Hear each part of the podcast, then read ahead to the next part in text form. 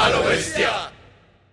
El metal no solo es música. En A lo bestia discutimos lo que rodea una canción o álbum de metal más allá de la música. Cada semana abordamos diferentes temáticas, desde lo más común hasta lo más raro, para descubrir la influencia que recibe y ejerce el metal en el mundo. Si no hablamos de metal, hablamos de rock. Y si no hablamos de rock, simplemente hablamos. En este podcast, hecho A lo bestia. En el principio todo era oscuridad. Y de repente un ruido estruendoso, el más grande riff del mundo, y nació el metal. Bienvenidos a un nuevo episodio de A lo Bestia Podcast, donde vamos a hablar claramente de metal. Canciones de metal que hablen sobre metal, que le canten al género a cualquiera de sus presentaciones, gustos, sabores, colores y olores. ¿Qué dice mi gente? ¿Cómo están? Noches, tardes, días. todo bonito, todo bonito. Buenas. Mucho trabajo, pero muy bien. Más Una energía. Más o menos igual estamos por todas partes. Recuerden que nos pueden buscar en nuestra web, nos pueden encontrar en nuestra web principal, alobestiapodcast.simplecast.com o en cualquiera de las plataformas de streaming desde donde nos están escuchando en este preciso momento. Deezer, Spotify, Apple Podcast, Google Podcast, TuneIn, Stitcher, Amazon Music eh, y otras por ahí. Y eh, escribirnos en nuestras redes sociales, ver nuestros posts, nuestros contenidos extras, sobre todo los videos de preview, que ya volvió el señor que hace los videos, eh, los cuales van a estar viendo lo que están viendo en este momento, quienes nos, están viendo, cuando nos estén viendo. Eso nos encuentra en nuestras redes, YouTube, Facebook e Instagram como A lo Bestia Podcast. Y claramente se pueden unir a nuestros Patreons, nos pueden seguir en Patreon, apórtennos. Saludos a Miguel Gómez y Fabián Molina, nuestros patrones, nuestros mecenas, quienes hacen posible esto. Gracias a sus aportes. de las bestias. Saludos de las bestias, los, los- las bestias portentosas que tenemos ahí en, nuestros, en nuestro Patreon. Y para quien, ah, para quien nos ha escrito en nuestras redes que cómo puede ser otra forma de aportarnos ya que no tienen tarjeta de crédito. También hay otra opción que es, pueden escribir una cuenta de PayPal, ¿no? Y PayPal lo pueden asociar a, a una tarjeta virtual. Si no tienen tarjeta de crédito y no quieren manejar nada de eso, entonces pues si tienen Neki, le piden una tarjeta Neki les llega una visa y esa la asocian, puede ser digital o física, la asocian a su PayPal y el PayPal lo asocian a Patreon. Entonces, a quien nos ha preguntado, ahí les di la solución, ya no tienen excusas, ¿vale? Nos pueden aportar y y nos pueden ayudar a seguir creciendo este podcast. O sea, indirectamente desde Neki se puede hacer para que aprovechen los beneficios que hay ocasionalmente en Patreon. Correcto. Próximamente vamos a hacer un episodio de uno de nuestros Patreons que nos dio la idea, ¿vale? Ya les diré cuál es cuando llegue el momento. ¿Quién se ha manifestado por ahí en nuestras plataformas diferentes? Bueno, por allí tenemos, como siempre, el viejo Oscar. Un gran saludo para él y, su familia que siempre está conectado y muy pendiente a, a lo bestia. Andrea Barrera, eh, Hernán Mojica, un saludo para él del podcast Cipilla. Jason Lancheros, eh, Joan Amante, un saludo también para ella. Godwitch, Lareani, Draconis, Johnny Andrés Gutiérrez, Judith González, Rosa Bailone, Sergio Nao, Azteca Cueros, Jack West, revista Blue Ramón, Claudia Garzón y la banda Defaced. También nos han dejado sus saluditos por ahí Carolina Franco, Yasmín Roballo, Jorge Andrés Cárdenas, Tatiana Galíndez, Ananda Rojas, Raúl Ramírez, Sebastián Rojas, Jennifer Rojas Valor, Daniel Barbón, Diego Campos Barón, Santiago Oñate, Camilo Muñoz y las bandas Perpetual Warfare, Corpus Calvary, Equimosis, Endark, Aire como plomo, como plomo y Patricio Stiglitz que aparecieron en nuestro último episodio. Un gran saludo para ellos, muchas gracias por esa música tan chévere y por el mensaje político que nos dejan ahí, ¿no? Claramente del episodio anterior, que ahí se manifestaron, ustedes van a estar escuchando esto cuando ya hayan pasado las elecciones, por lo menos la primera ronda de elecciones presidenciales en Colombia, pero nosotros grabamos la semana anterior, así que no sabemos cuál ha sido el resultado. No sabemos quién ganó, quién ganó en primera.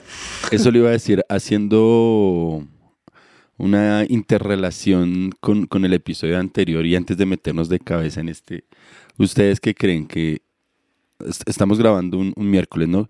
¿Creen que el, el lunes tendremos tusa electoral o, o creen que... Yo me espero la tusa. ¿Qué una?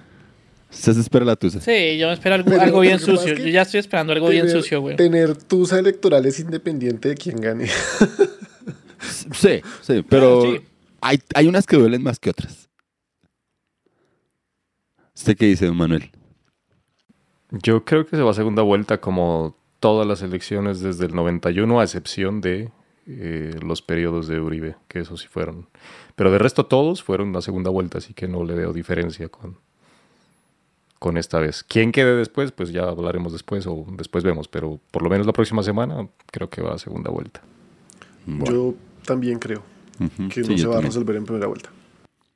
De acuerdo. Ya. Ahí, cerremos el, el clip y- metámonos a hablar de metal. Un spin-off del episodio anterior. ¿Qué filtros tenemos para este episodio? Es un episodio sencillo, simplemente es un homenaje a, todo el planeta y a toda nuestra hermosa comunidad metalera. Así que los únicos filtros son que las bandas no hayan salido en la temporada pasada. Temporadas 1 y 2 están libres. Hay unas repetidas, hay otras por primera vez y hay otras que han salido un montón de veces, así que todas esas van de bonus. y nada, canciones de metal, como ya lo mencioné, que le canten al, al metal como género, como escena, a la música o a las personas, al medio, al management, a cualquier cosa, cualquier tema relacionado con él, pero que sea real, ¿no? No sé, que no sea un, una hipótesis o así, un videojuego tipo los de... ¿Cómo es que se llamaba el de Jack Black? Ya no me acuerdo.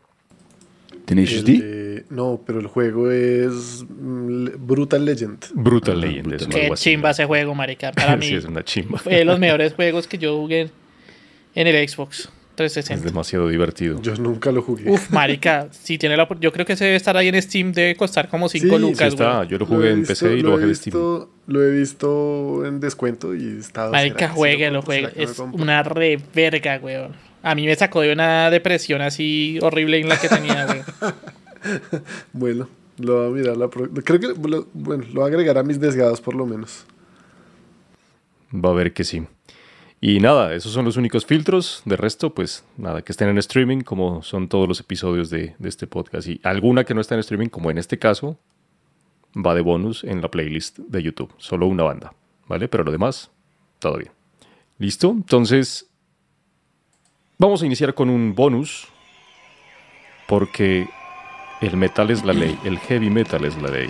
Gran clásico del primer álbum de Halloween del Walls of Jericho. Heavy metal is the law. Yo siempre me quedé esperando que hubiera una versión en estudio de esa canción, güey. Porque solo está la versión en, en vivo. En vivo, sí, del mismo disco. Y eso que es el primero, ¿no? Raro. Pero si, si- los bonus track arrancan por ahí, yo, yo propondría dos. El primero propondría Bonded by Blood de Exodus, porque esa canción es de las básicamente las primeras canciones de metal que hablan sobre, hablan sobre metal. De Metal y Mosh. Sí. Pero es que esa, ya la presenté la, en otra, entonces. No, pero esa canción no, Sí. presentó a Exodus. Sí, con Bonded by, ¿De by? Blood. Sí. Y hablé de, de lo que hablaba la canción, que era de metal y, y el Mosh Pit. Bueno, entonces no la meta de bonus porque ya salió. Pero entonces la otra propuesta sería Metallica con Whiplash, Whiplash. que también es una O Corinne Morse de Anthrax, ¿o qué? Mosh de Anthrax, por decirlo. yo, yo sí le, le vi varios comentarios a alguien buscando para esto que más que Metal Militia es Whiplash, sí señor. Mm, Whiplash. Porque De- pues digamos, la evidente era Metal Militia. Pero no, no Whiplash Pero- porque de hecho en la misma, en la misma Whiplash se mencionan ellos como banda. Sí. Cierto. Ahí, ahí menciona Para eso, para eso Manowar. Ah, bueno, eso iba a decirles yo. O sea, este episodio fácil hubiera sido, hubiera podido ser un listado de canciones de Manowar y Manowar Metal. de todo. Manowar Metal es lo mismo que Metal sobre Metal. No le quepa la menor duda a nadie. Al fin no quedó nada de Manowar de. No, no quedó nada, pero debería quedar algo de Manowar, güey. Por lo menos una porque da pecadito. Fue Se puta, Manowar es la banda que más habla de eso, yo creo. Sí, sí, o sea, era descarado. no- ni siquiera. Y que más, y que más, Mal se acordó. que más flores se echa en, en sus propias canciones, güey. Sí, porque, porque Esos son los que más se lamen las bolas. Metal Kings es una canción sobre ellos. Sí, la canción Manowar es sobre acá y todas son sobre ellos. Other bands play Manowar kills. Brothers of Metal, ¿cuál quieren? No van a decir todas, porque pues si no, episodio No, no, de no, Manowar, como dijo Dani. Bueno, después vemos cuál, cuál dejamos, Será sorpresa pero después de esto sí será para que sorpresa. Bueno, escuchen la playlist cuál es el bonus track de Manowar. sí, sorpresa para nosotros más que para ustedes que nos están escuchando. pero ahí les va a quedar. De Europa saltamos a América para que vean que no solo en Europa y en otros continentes y en otros países se habla de metal. Entonces, aquí también se habla de metal. Así que, primera propuesta desde Colombia, en consecución con el episodio anterior, bandas de acá. Y preciso arrancaba yo así, yo que me quería callar, pero bueno. Entonces, antes de, presentar mi primera propuesta, se me acaba de venir a la cabeza un bonus track que, que lo habíamos mencionado en, las preliminares del episodio, pero no, no lo mencionamos ahorita y sería la canción Metalero de Darkness, que es todo un himno también del metal colombiano. Eh, ahorita miramos si dejamos la original de Darkness o dejamos de pronto por ahí la versión hecha hace un par de años por Misticia, que es una muy buena canción. O dejamos la versión del mismo Darkness, pero una versión 2020, creo que fue esa versión 2021 con, con su nueva alineación. Bueno, señor, ahí va pues. Yo arranco entonces finalmente, ya después de tanta cháchara, yo arranco con metal colombiano el día de hoy y me voy con una agrupación relativamente nueva y es la agrupación Razo de la ciudad de Bogotá con su canción Metal.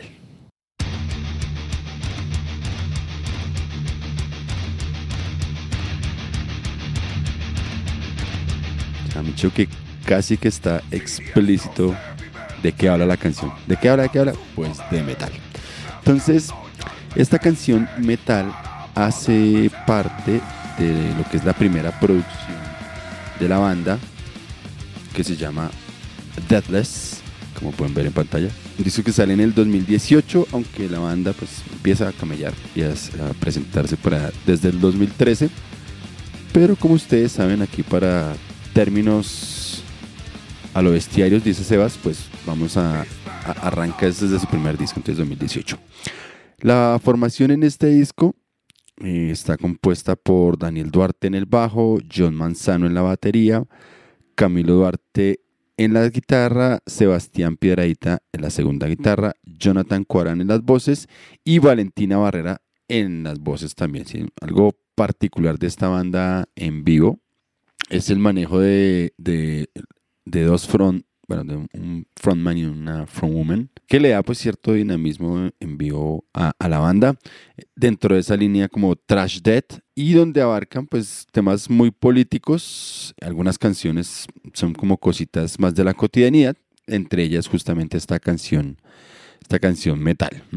Como les decía, es una banda que, que lleva unos cuantos años moviéndose en la escena, haciendo presentaciones bastante interesantes, eh, dada la, la posibilidad de tener dos personas al frente en algunos momentos haciendo un, un- un intercambio de, de versos que permite pues como generar cierta, cierto diálogo dentro de la música y tienen muy buena conexión con la gente. Creo que de hecho los, los conocí por, por un evento en el Metal de las Montañas del 2017 y me, me llamó particularmente después de la pandemia, ¿no? Entonces, la canción que, que propongo, eh, les decía, metal, pues esencialmente es, es un poco críptica, ¿sí? Eh, la canción no, es tan explícita, sin embargo, desde mi percepción, eh, la canción es como una canción que está ahí en e- ese momento en que una banda empieza a tocar y abarca un poco esa relación entre, entre lo que dispone la banda y la reacción o la respuesta del, público, ¿no? Dice el segundo verso, mis venas saturadas del humo y el metal, garganta ya rasgada para poder gritar. Metales afinados con la furia a desbordar, escenarios demacrados, la escena está a explotar. O sea, tenemos que esta parte habla más como de, de como la banda, ¿cierto? Como esa disposición para, para la presentación y más adelante, miradas desquiciadas, acordes de poder, las letras ya marcadas, el fuego debe arder. La sangre hierve fácil, mi corazón está a estallar, los cueros se disparan, vamos a masacrar, ¿cierto? Y pues básicamente aquí la, la tomo más es como la parte de- del público con, con la respuesta, el público así enardecido y gritando la palabra metal, que es la que de hecho conforma básicamente el coro de, de la canción. Y dice el último, la última estrofa, dice ataques indecentes sensaciones desde el mal que llegan a tu mente, sonidos de metal. Entonces, otra vez como tratando de, de hacer esa ambivalencia entre lo que podría ser la banda en vivo y el público dentro de esa recepción de la música, dentro de esa rabia, dentro de todos esos pensamientos que logran confluir eh, en, un, en, un, show, ¿cierto? Bien sea de, de los músicos o, o, de la banda. Entonces me pareció interesante, digamos que no es tan, tan farrera como suelen ser ese tipo de letras, ¿no? O, o estar anti otros géneros, que quizás lo hablemos en un ratico.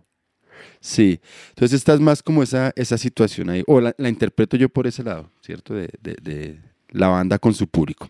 Entonces, una canción interesante y tiene unos, unos riffcitos bien sabrosos, es una canción que eh, se la imagina uno es allá en el, en el pogo, en el mosh, sí, muy, muy dada para eso. La entiendo yo también como una canción justamente para envío por el coro, un coro de una sola palabra, un coro que fácilmente la gente identifica, eh, un coro con el cual fácilmente puede la banda involucrar al público en su show. Entonces es bien, bien interesante la canción en, por lo menos en ese sentido que yo la veo. Entonces ahí les dejo esta primera propuesta para arrancar este episodio de Metal sobre Metal con la banda Razo y la canción Metal, casi que canción homónima del episodio. Así es. Lo que, para los que nos estén escuchando y se preguntan que por qué arrancamos de una y demás, pues me olvidé decirles es que no íbamos a hablar como de la historia del metal, ni cuándo empezó, ni cuándo se hizo más borrosa esa línea entre el rock y el rock pesado y el metal. Ya hemos hablado de eso en un montón de episodios, eh, sobre todo en los de proto metal antes, qué era, dónde llegó, en qué devino, en qué desembocó. Sí, no cuál es nuestro estilo predilecto, ni género, ni artista, porque de todo eso hemos hablado un montón, así que si lo quieren averiguar, devuélvanse y escuchen esos episodios. O en su efecto hemos, hemos referenciado un montón de documentales buenos y sabrosos para entender También. esa vaina. O sea que, igual como dijo Manuel, remítanse a los episodios para saber qué documentales hemos mencionado para ilustrarse. Sí, y no se los mencionamos aquí, es para que pues, escuchen lo que ya tenemos, ¿no? Entonces nos hagan más. Decía por ahí cierta, cierta eh, senadora colombiana, lean vagos. Ok. Entonces, nada, remítense eso. Al final de pronto les volvemos a sugerir juegos, libros, documentales, series, películas, lo que quieran. Podemos hablar de todas las películas del metal. Pero vamos a, cerrar con eso. Entonces, por eso, nada, desde una es breve, relajado, como si estuviéramos en un toque, es directo, duro y al grano, como son muchos, muchos de los artistas. No todos, pero sí muchos. Y ahora, siguiendo en español, y para salir de esto de una vez, no mentira, Rondani. Bien rata es que para salir de esto de una vez. Pero pues sí, ya, yo ya les iba a mencionar yo justamente al respecto porque si bien al principio, bueno, al principio no, cuando íbamos como ya unos, no sé, 30, 40 episodios, sí dije yo que eh, estábamos un poquito en deuda con el, con el heavy español. Creo que ya he resarcido esa deuda con creces. Pero el caso es que mi primera propuesta de hoy se llama Heavy Metal de la banda española Saratoga.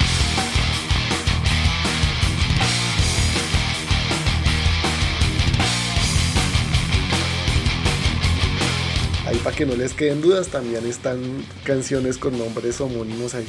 La banda Saratoga se formó en 1992 cuando el bajista Nico del Hierro y el guitarrista Jero Ramiro decidieron formar pues Saratoga ¿Ah, después sí? de dejar sus bandas anteriores que eran Barón Rojo y New.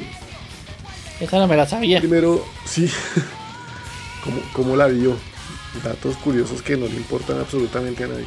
Eh, primero tuvieron un baterista Marcos Parra, pero es mano duró. Y luego llegó Joaquín Arellano, alias El Niño, que sí estuvo los primeros dos discos con ellos, dos o tres. El primer vocalista de ellos también fue Tony Domínguez, pero con él solo grabaron maquetas y ya luego llegó Fortu Sánchez, con quien sí grabaron los dos primeros discos. Ellos editaron su primer disco, el, el Saratoga, en el año de 1995. Es decir, en términos alobestiarios, Saratoga empezó en el 95. Luego lanzaron... Ah, bueno, este, este disco en Japón logró vender como 2.000 copias, entonces ya sabemos que Japón tiene una escena metalera bien importante que suele impulsar a muchas bandas, ¿no? En el 96 sacaron un disco de versiones, de covers, pues, de canciones emblemáticas del rock en español que se llama Tributo y los manes después renegaron tanto de ese disco porque fue el que los impulsó un poco más a la fama, más que el Saratoga. Y la gente entonces creyó que ellos eran una banda de covers. Y en los conciertos les pedían eran los covers y ellos, no, pero que entonces están, quedaron bien aburridos de haber hecho ese, ese segundo disco de tributos. Ahí después de este disco entonces se fue Fortu Sánchez de la voz y entró Gabriel Buente a asumir la gira subsiguiente. Pero él tampoco duró mucho. Ah, no, mentiras. Con él lanzaron su segundo disco que se llama Mi Ciudad su segundo disco propio, pues, que, porque el tributo era de covers, en 1997. Aquí ya empezaron a coger mucha más fama ya como banda propia, pues, como banda que hace su propia música. Y en este disco hay canciones importantes de ellos como Perro Traidor, Mi Ciudad, Lejos de Ti o Rojo Fuego. En el 98 se fueron este nuevo vocalista Gabriel Buente y el baterista El Niño. Y entonces ahí Saratoga entró en una ligera crisis que casi se desaparece pero vendría el éxito con el siguiente disco después de hacer varios castings. Ahí entró el amor, el amor, el amor infinito de Don Riva. Ajá, consiguieron a, Dani Pérez en la batería, que venía del grupo Exema, y al jovencísimo en ese entonces vocalista Leo Jiménez, que no tenía sino 19 añitos. Y acá arriba vamos a Cuco. Sí. Y alguien que se me escapa en este momento, creo que este es el otro músico que le ha dado palo. pues hizo un episodio solo de... No, Steven, Wilson, Steven Wilson. Steven Wilson. Steven Wilson. sí, sí, que se refería a Steven Wilson, sí. Entonces, en, en, 1999 sacan el disco Vientos de Guerra, que es del que sale esta canción heavy metal. Y ahí ya le dieron un toque mucho más moderno y más fresco a su música, pues con, con su nuevo vocalista y su nuevo baterista. Aquí ya pues empezaron a girar por, por toda España, su público empezó a aumentar seriamente. Y si bien aquí hubo un cambio de, en, el, en el sonido, en su disco siguiente fue un cambio todavía mucho más radical porque Saratoga se volvió muchísimo, muchísimo más pesado. Entonces, para este disco, recordemos, estaban Jero Ramiro en la guitarra, Nico del Hierro en el bajo, Leo Jiménez en la voz y Dani Pérez en la batería.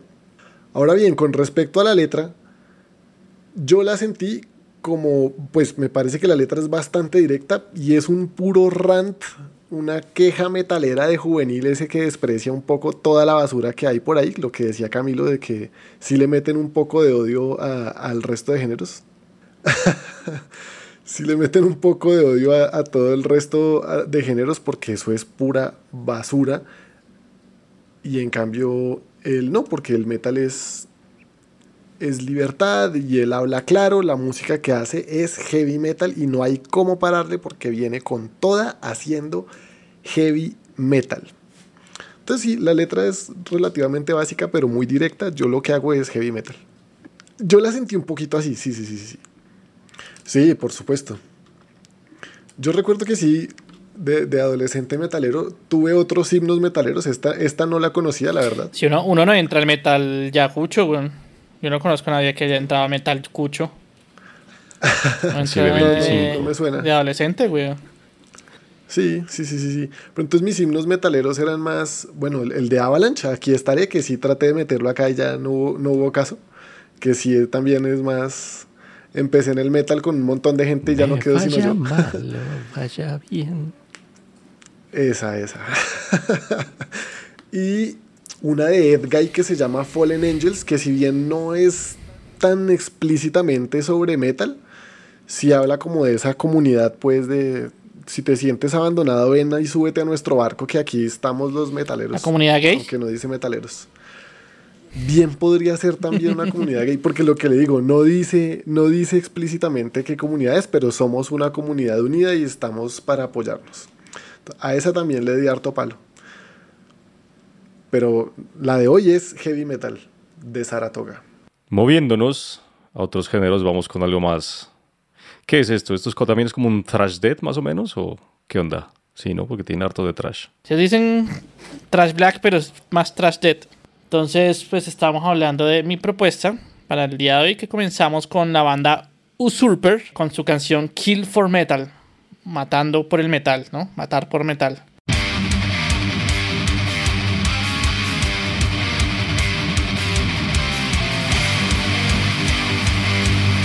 La banda, ellos se llaman, se, pues, se ponen Black Trash Metal de Chicago, Illinois, que fue fundada en 1993 con su primer demo siendo lanzado en el 94. Irónicamente, Usurper también se llama otra banda americana de Atlanta, así que pues el nombre les queda penitas. La banda fue fundada por el vocalista que él mismo se autoproclama General Diabolical Slaughter, el guitarrista Rick Sight y el baterista Joe Apocalyptic Warlord. Creada pues en un principio como una banda para hacer metal del que les gustaba, o sea, metal vieja escuela. Comienza siendo pues una banda de garaje o mejor dicho de patio, ya que pues ensayaban era en el patio del baterista. Hasta que en el 94 pues deciden grabar su primera demo autoproducida. El disco en donde aparece esta canción Kill for Metal es el quinto disco de la banda, lanzado en 2005 y cuenta con el lineup de Joe Apocalyptic Warlord en batería, Dan Tirantor en la voz, Rick Sight en guitarra, Carcass Chris en guitarra y John Necromancer en el bajo. Este fue el último disco antes de que de acabar la banda, que más bien pues fue como un hiato que se tomaron porque en el 2015 reformaron la banda y en 2019 sacaron su último trabajo titulado Lords of the Permafrost. El tema Kill for Metal retrata de una forma pues un poco caricaturizada, es decir, con declaraciones hiperbolizadas, todo exagerado, over the top, como es el metal. Entonces retrata la forma en que la banda concibe el metal desenfrenado y violento. Entonces, en unos pedazos dice, surgiendo de un infierno eléctrico, Usurper lanza el hechizo de, de decibelios, aniquilación de los falsos y débiles, el metal heredará muerte a los mansos. Entonces acá vemos cómo la banda habla en tercera persona para referirse a ellos mismos, una cosa que se ve muy mucho en el metal, sobre todo pues como ya dijimos, desde que Manowar lo hiciera popular en los 80s. Otro pedacito de la canción dice en una misión de venganza en el nombre del metal, bebiendo, golpeando, matando por la gloria del metal. Y en la canción no se escatiman en echar pues mierda a otra musiquita más comercial y resaltar el, el truismo metalero, ¿no? O sea, ese soy el retrue. Entonces dice, trayendo la desaparición de esta mierda mainstream, los cráneos se romperán, las gargantas se cortarán, cagando en los impostores, haciéndolos pagar, trayendo de vuelta las verdaderas formas del metal. Entonces es bastante straightforward, bastante contundente la, la banda. A mí me gustó, tiene riffcitos bacanos, es como un trash dead ahí y ya, esa es la banda que les traigo de mi primera propuesta. Así cortico. Sí, bien directa. Kill for Metal. Sí, ¿no? Eso es así de Bastante himno, bastante cantable en vivo. Kill, kill, kill. Así que en vivo debe ser una chimba. Casi todas las canciones van a tener un coro que es así, ¿no? Como para corearlo en, en vivo. Yo creo que eso es un, un... Común denominador, llámelo. Un común denominador, sí, cuando se compone una canción sobre metal. Como el, coro debe ser pegajoso y se debe poder corear en un concierto. Para que el que no se la sepa en vivo, igual se la aprenda en el momento y la cante. relajado. De hecho, yo me atrevería a decir que el tener una canción de metal es como un gimmick. Eso que le dicen gimmick es como un, una muletilla ahí comercial para, para pegar un poco más con la banda. Sí, claro. A menos de que sea 100% temática, pero sí. Pero bueno, para cerrar esta primera ronda, yo les traigo un mensaje bien bonito, bien lindo, porque esto es una comunidad de hermandad. El metal es para todos, muchachos. No hay que ser tan true y encerrado. No, mentira.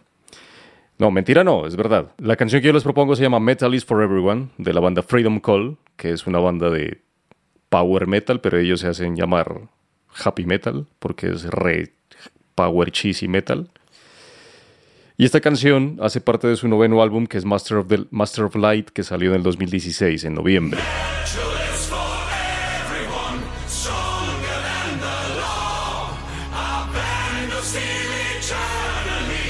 Y esta es una banda que se formó en el 98 en Nuremberg, Alemania, por el señor Chris Bay, que es el líder y el vocalista y el, guitarrista pues, rítmico más bien.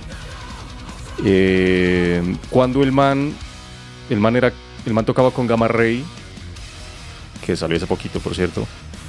Y últimamente todos los caminos conducen a Alemania, no a Suecia ni a Escandinavia. Y tenía un parcero de toda la vida que es Dan Zimmerman, que también acababa de entrar a Gamma Ray y formaron esta banda. Entonces en Freedom Call. Esos fueron como los, los originales. Me estoy dando cuenta que entre este combo fundaron cualquier cantidad de bandas y las fueron Sí, dejando. regadas. Sí, ahora, ahora les cuento de la mía. Las formaron y les iban dejando, sí. También hay otro montón. Es más, inició en la guitarra también, en la otra guitarra, Sasha Gernster, que toca actualmente en Halloween. Y el man se salió en 2001, disque, porque ya no quería tocar más, ya no quería hacer más metal y ya no quería formar parte como de bandas, estaba cansado, una vaina así, pero resultó tocando en Halloween, así que aún más grande y aún más, No, es que si Halloween te dice, parce, toca con nosotros, pues. ya suerte. Sí, a ver. Pero bueno, actualmente la componen, aparte de Chris Bay, voces, guitarra y teclados. Lars Redkovitz, que toca la otra guitarra desde el 2005 y también hace coros y hace algún, escribe algunas canciones. Y Francesco Ferraro, que toca el bajo desde el 2019, que ese sí es nuevecito. En este álbum, Ilker Ersnin, perdón, Ilker Ersin toca el bajo, que fue fundador también de la banda, y el man es actualmente bajista también de Lágrimas Profundere, de una banda que hemos hablado aquí. El man estuvo entre el 98 y el 2005, y del 2005 al 2013 estuvo fuera de la banda y volvió en 2013, hasta el 2018 que se salió. Y la batería la toca el señor Rami Ali, que estuvo hasta el 2018 con, con Freedom Call. Ellos nacieron en el 98 como tal porque ese año sacaron su, su homónimo demo, así que pues primera producción y en el 99 sacaron su primer disco que fue el Stairway to Fairyland. Pero de ahí en adelante muchos álbumes, este es el noveno y el último, el más reciente, se llama Metal, que es como una sigla porque después de cada letra hay un punto, que es del 2019, entonces aún si no era este disco, era el siguiente, el último. Cualquiera de los dos me pude haber pegado. Pero pues es un puro power happy metal. Chris Bay dice que, que todo el mundo le pregunta, o le pregunta no, más bien le dice, como aseverando que el man debe ser muy feliz, que todo el día de, y todo el momento debe estar feliz, así como toda la música que hace. Pero pues el man dice que es todo lo contrario, él es un humano que también tiene problemas y se pone triste y se pone iracundo y rabioso y demás, pero pues que esto es más bien como una terapia, entonces todo lo que hace es el estado en el que quisiera estar, más no en el que siempre está. Por eso la música de Freedom Call es así happy metal y va a seguir siendo así, así que es para, para el que le guste. Todo es así medio uplift. Pero bueno, así es la, así es la música. Eso que a mí no me parece la más happy metal de las que hay de no, Power. no es la más happy. Es bien happy, pero no es la más happy. Es que hay unas que sí ya no se aguantan, pero eso es de, de gustos selectos nada más. Chris Bay dice sobre la canción que es su, como su súplica a no preocuparse mucho por las imponderabilidades aparentes de la vida, para to- tomar los, esas situaciones de la vida un poco menos serias, o sea, un poco más en, chiste, un poco más relajadas, eh, reírse de uno mismo, porque después de todo, pues hay algo de un pedacito de heavy metal en cada uno de todos en el planeta, de lo que representa para él, y pues en el ideal y en la utopía del, del metal de lo que debería ser hay un pedazo de, de ese aspecto y de esa personalidad en cada uno, entonces la canción habla así relajado, puro metal is for everyone. De hecho, la letra dice, pues bueno, el metal es para todos, más fuerte que la ley, una banda de acero eternamente, una unión de los fuertes. El sonido está hecho de acero, eh, con destino al orgullo y a la victoria, la ley del bien y del mal. Bienvenido a nuestro país de las maravillas del metal. Todos somos como uno, unidos. Escuchan vikingos, dragones y sabios decir, levanta las manos en alto. Entonces, de ahí en adelante, pues es una, una oda a todas las más o menos temáticas que habla el metal por encima. Digamos que el más famoso y el común, pues. Regreso al Valle de Reyes y Dragones, escucha a guerreros llamando, abre la puerta a nuestra mágica tierra de ensueños, sigue la señal, sigue la llama de la victoria. El metal es para todos, todos para uno y uno para todos, así como los como los mosqueteros. Entonces también es una banda, una banda no, una canción muy muy directa, muy amena y muy de abraza. En el video salen niños, salen eh, personas de todas las razas, de todos los géneros, de todas las tendencias, grandes, pequeños, de todas las pintas. Entonces, metal es para todos. Hay una canción de metal que le gusta a todo el mundo. Y pues hemos hablado un montón de eso aquí en el podcast. Y de, pues tenemos 105 episodios, ¿no? De diferentes cosas que habla el metal, así que eh, hay una canción de metal para todas las Que personas. esta banda en sus, en sus inicios, quien la ayudó a, a promocionarse harto fue Hammerfall, porque ellos se, lo, se los cargaron en una gira larguísima, re- alcanzó a recordar, y, y de hecho aquí en Colombia, básicamente que Freedom Call fue conocida porque era el show de apertura de, de la primera vez que vino Hammerfall, por eso me acuerdo bien del, del asunto, no porque yo haya ido al concierto, sino porque como que quiénes son esos manes de, de, de Freedom Call y, y fueron ellos como quienes lo movieron. Aparte, pues los, los músicos individuales era una, una vaina aparte, ¿no? Pero, pero la- como tal la banda, los... los Acepte que fue los apoyó bastante. hermano. Acepte que fue a Hammerfall. ¿Cómo? Acepte que fue a Hammerfall. Esa banda, en, eh, ¿Usted fue a Obvio Hammerfall? fue. esa banda en vivo también es No, no, bacana. no. No, a mí es Hammerfall solo me gustan dos canciones y son bien casposas, adivina, que no adivina. Renegade. Re- Renegade. No, esa es muy gay, no, tampoco hasta allá. Ese es muy gay. Re- Hammer, Renegade I go to the realize. ¿No? No, tampoco. debe ser Hearts on Fire. eh, Where the Dragon Lies Hearts on fire. Hearts on No, fire. esa es más cerca, pero no. Hold the Hammer High. No, tú No, no, pero pues ya, ya esas son las más caspas. No, pues son, son, son las dos más casposas, Hammerfall y Glory to the Hammer. Ah, sí. Que- creo que ambas son del mismo álbum, el Glory to the Brave. Sí. Sí. Sí, ya. Sigamos hablando de, de Freedom Call. Free- Freedom Call, pura, pura felicidad. Nada, un dato curioso para cerrar ya la, la presentación es que en el, en el último álbum, la canción eh, homónima del disco, Metal, eh, como el, el baterista original, eh, Dan Zimmerman, ya no está, sino que grabó, grabó las baterías Kevin, Not, Kevin Cott, que es de Masterplan, pues que Masterplan es derivado también de, de Halloween, ¿no? De algunos de ahí. Y de ahí, bueno, todos se dan la vuelta, todos por allá de Alemania. Entonces Kevin, Kevin Cott grabó las baterías, pero en esa canción Dan Zimmerman también grabó las baterías. Entonces en el audio, en estéreo, se escucha una, la grabación, o sea, se escucha un baterista por la derecha y otro baterista por la izquierda. Entonces es bastante, bastante interesante esa canción por ese sonidito nada más. Ya, dato curioso que a nadie importa. Bueno, Me, llamaba la atención es que por ahí al final del video dice que son la banda más feliz. Y yo, marica, pero si el power metal normalmente es feliz, estos manes a qué se dedican, o sea, de Happy o sea, ba- estarán por encima de, de Nanowar of Steel, no lo puedo creer. Pero es que eso no solo es power, pues, porque, o sea, es feliz. Pero así toquen reggaetón o black metal, es feliz, pero es no solo es power. Pero sí. Antes de seguir, nada, ya hemos hablado de qué tanto nos, eh, nos importa, nos gusta, qué pensamos, etcétera, pero ¿por qué creen que es importante o relevante el metal en la música? O sea, como género, dentro de todos los géneros musicales, ¿por qué el metal es importante? ¿O por qué es relevante? Pero relevante o importante no es. No creo que sea. Bueno, siempre es un género que se ha quedado en el underground y. Y está cómodo ahí, ¿no? Sí, o sea, Pero, bueno, siga. pero digamos que uno ve, aparte en el mundo ya real, pues que sí se usa el metal, por ejemplo, en. Por ponerle un ejemplo, en cosas de, de luchas libres, que eso es eventos en Estados Unidos donde va mucha gente. Las entradas de Uno cada ve que luchador, ponen, sí. las entradas son metal así pesadito, bien chévere.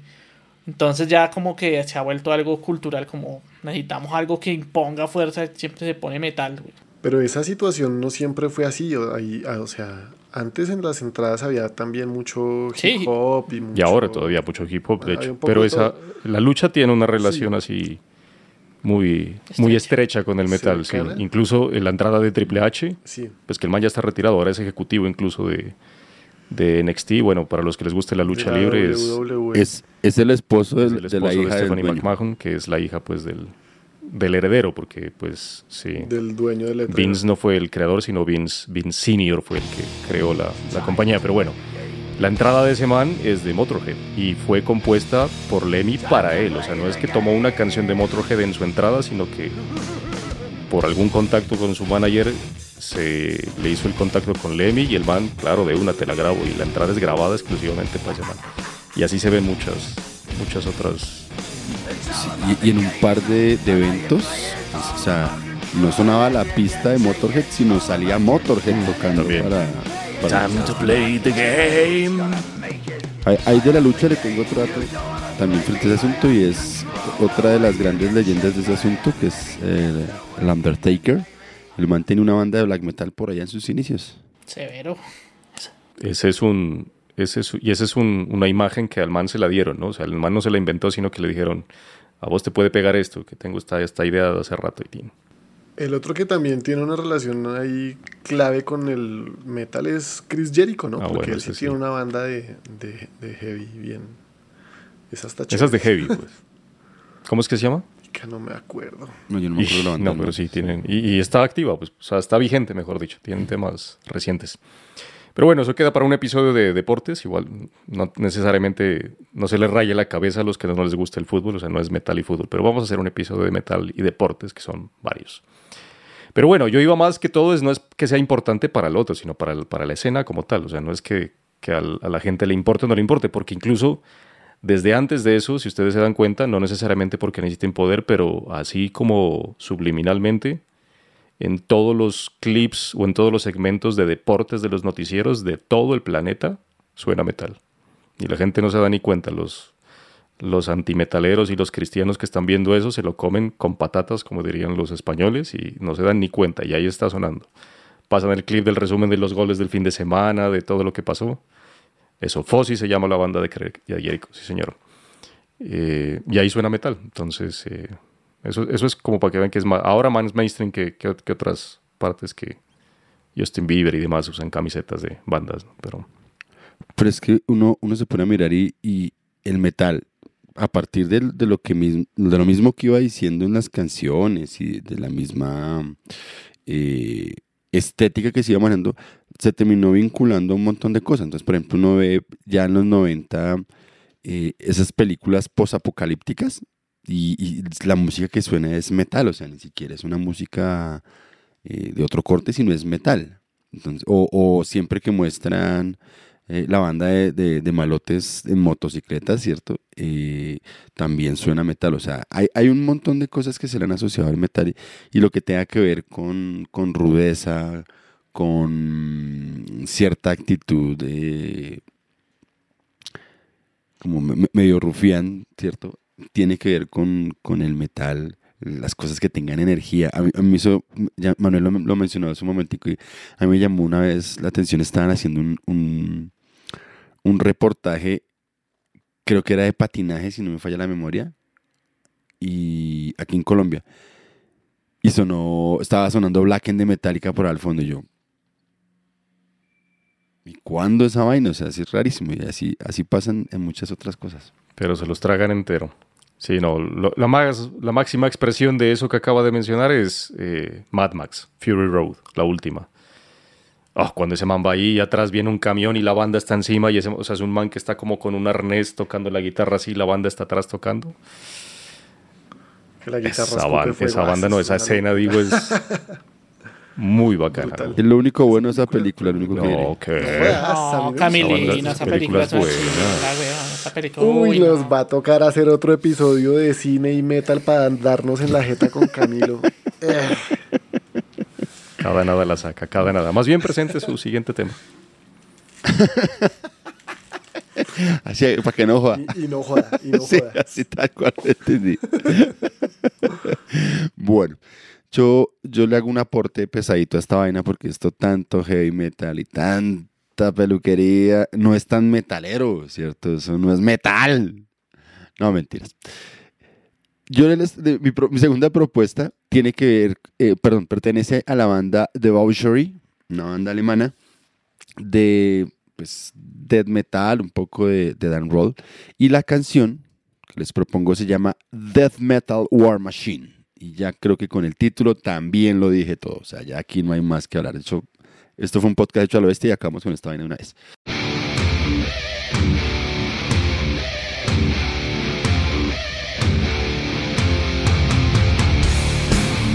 La canción pertenece a su álbum del 2005 Torture Pit, que sale bajo el sello Black Attack Records.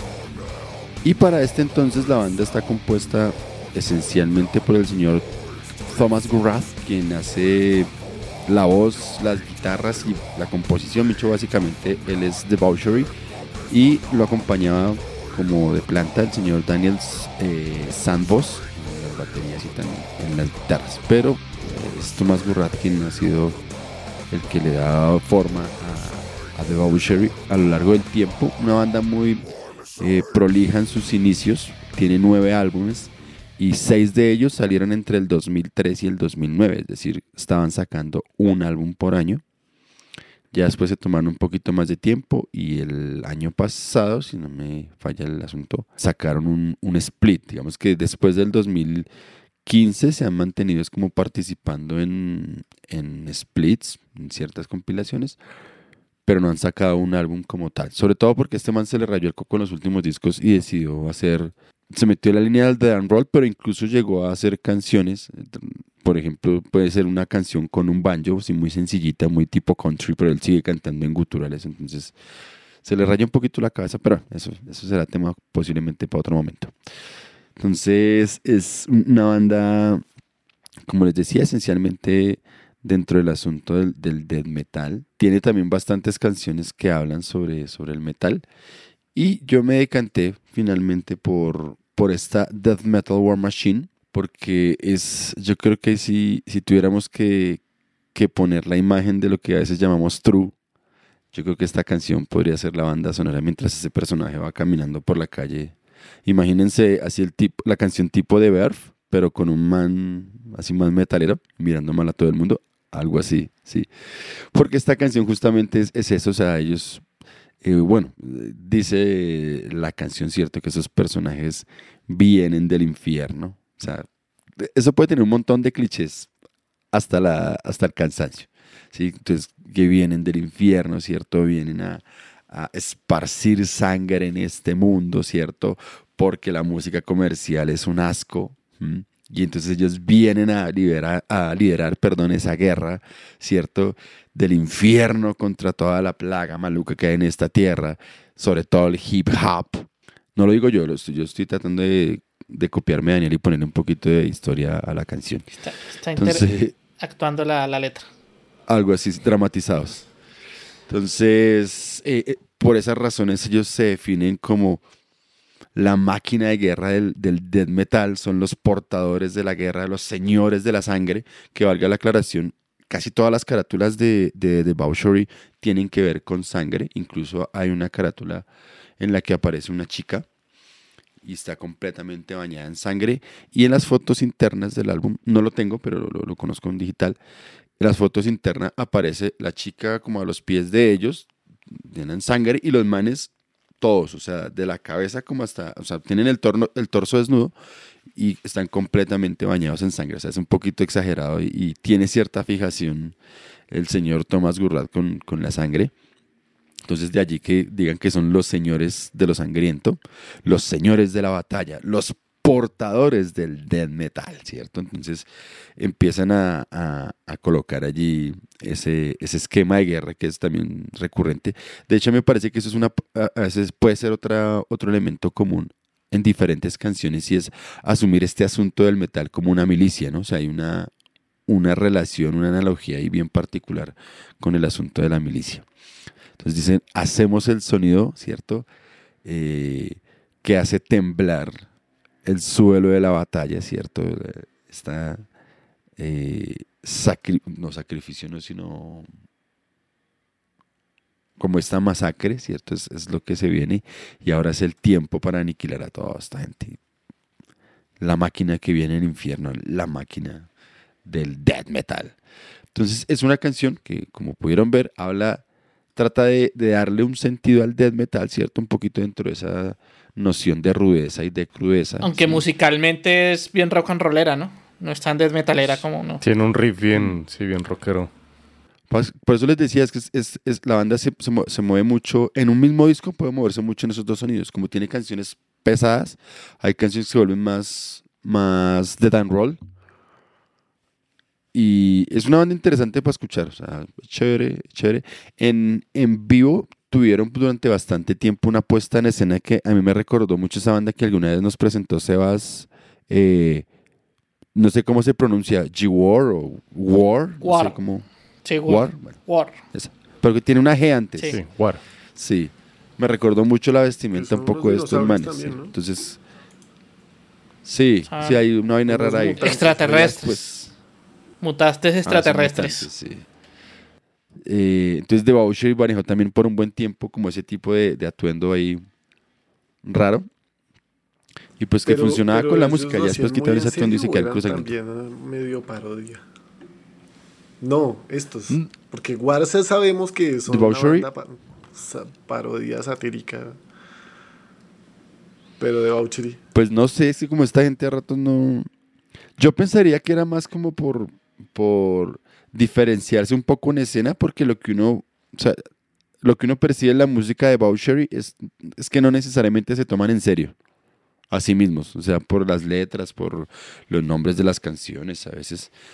Entonces, no, no sé, no creería que el, el atuendo tuviese que ver por algún tipo de, de puesta en escena muy seria, sino más bien como por, por vacilarse el rato, por Porque despistar es- a la gente. Sí, porque Pienso hay, yo, hay bandas estoy que especulando. hacen la payasada, pero no se toman muy en serio el asunto, como Nanowar of Steel, digamos.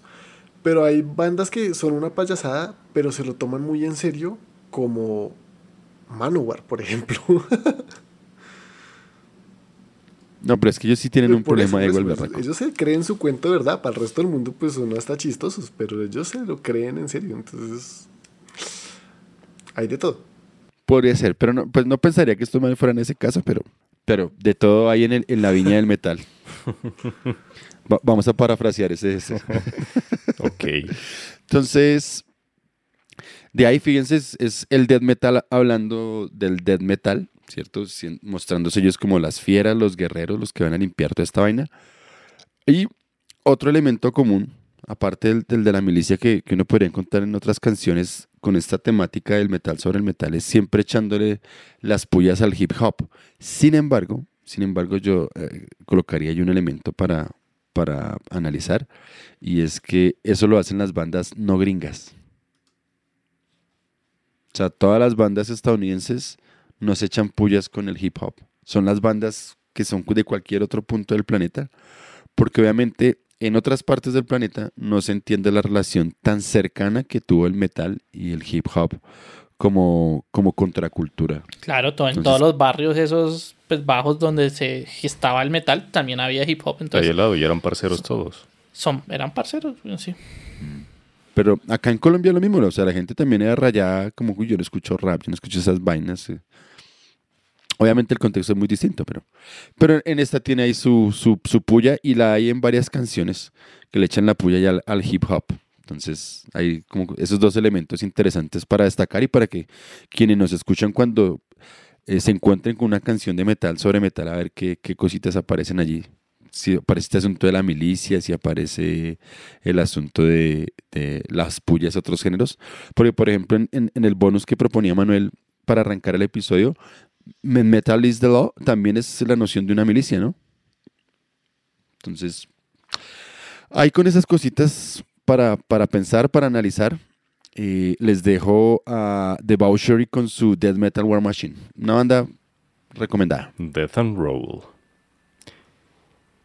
Y si estaba cansado del heavy metal, pues tome más, más power, más heavy. Ah, es que esta gente es monotemática. Así como le gusta. Menos mal que estoy de buen humor. Bueno, pues volvemos al power metal y como contaba Manuel hace un instante que, que este, este convito de gente ahí que armaron cualquier cantidad de bandas de power metal en Alemania y las fueron dejando ahí, ahora son todas icónicas y que, que va si son todos lo- los mismos. pues mi segunda propuesta es una canción que se llama Heavy Metal Never Dies de la banda alemana Iron Savior.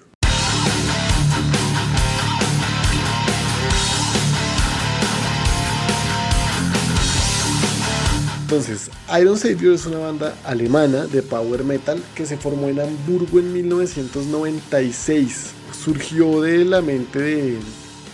O sea, esta es, digamos, si, alguna vez presentamos a Blind Guardian 2.0, ¿se acuerdan? Esta es Halloween 2.0. Porque se formó inicialmente de la mano de Piet Silk, que es el mismo de, de Savage Circus y de... que era Blind Guardian 2.0 y, y de Kai Hansen, que ellos tuvieron una banda antes de ser Halloween, o sea, lo que fue como el, el germen de Halloween era entre Piet Silk y Kai Hansen.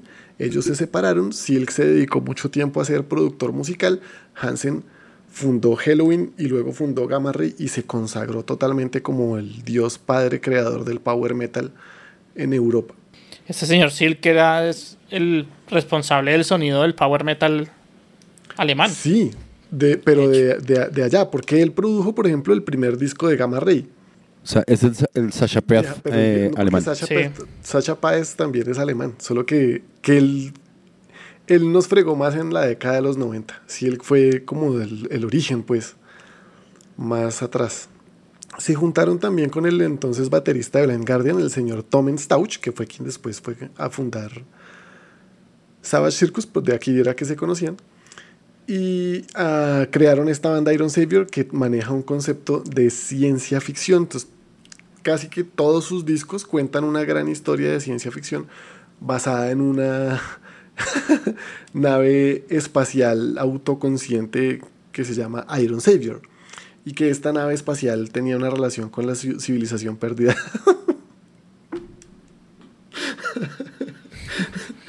Está feliz que le subieron el anime a ese Sí, muchacho. Se ve que le encanta el power. Lo que pasa es que es un, Pie- es un pie que- power metalero de closet, ya lo pillé. Yo sí y de que. Peter, Peter Sielk, Peter Sielk es el, pues, eh, fue el que grabó a Blind Guardian desde el principio, Sí, güey. sí, sí, sí. Hasta, hasta el Nightfall in Middle Earth. O sea, es el sonido clásico Euro, Euro Power, Sí, tal güey. cual. Y, y, bueno, yo, yo no he escuchado todos los discos de, de Iron Savior, que ya van como en 12. A ver si ha tratado de conservar el mismo sonido siempre. Pero, pero sí, este señor es un productor de, de un power metal mucho más clásico, como más de un estilo speed. Porque Sacha Páez fue el que nos metió después el, el power metal sinfónico que también ya sabe a cacho. Entonces, el concepto de Iron Savior está contado a través de, muchas, de muchos discos. No sé a partir de qué disco las portadas se las hace el señor Felipe Machado, que es conocido de acá. Saludo a. Entonces, saludos a Felipe porque por ahí estoy viendo las portadas de Iron Savior y Kenny, Kenny Bell. Desde el 2011. Desde el 2011, entonces probablemente sea desde este disco que se llama The Landing, el, el disco en el que Desde salió esta canción Heavy Metal Never Dies. Lo que pasa es que ahorita, ahorita hace un mes, en dos, hace dos meses, en 2022, lanzaron un oficial lyric video de Heavy Metal Never Dies. Entonces parece recién rescatada y por eso mi Deezer estaba que me la tiraba. Mi Deezer no, mi Spotify ya. Estaba que me la tiraba y cuando, cuando estuve buscando un tema para, esta- para este episodio dije, uy, pues claro, esa ya, ya tenía el coro más pegado. Porque como dice, como bien ya habíamos dicho, exacto, es un, es un coro súper sencillo, re pegajoso. Ahora, lo que yo saco de la letra es que la canción hace una reflexión un poco más introspectiva de cómo el heavy metal nos purifica y nos impulsa para ir un poco más allá. Es una, es una suerte de ánimo a, a cortar eh, lazos con el pasado y animarse con el heavy metal hacia el futuro.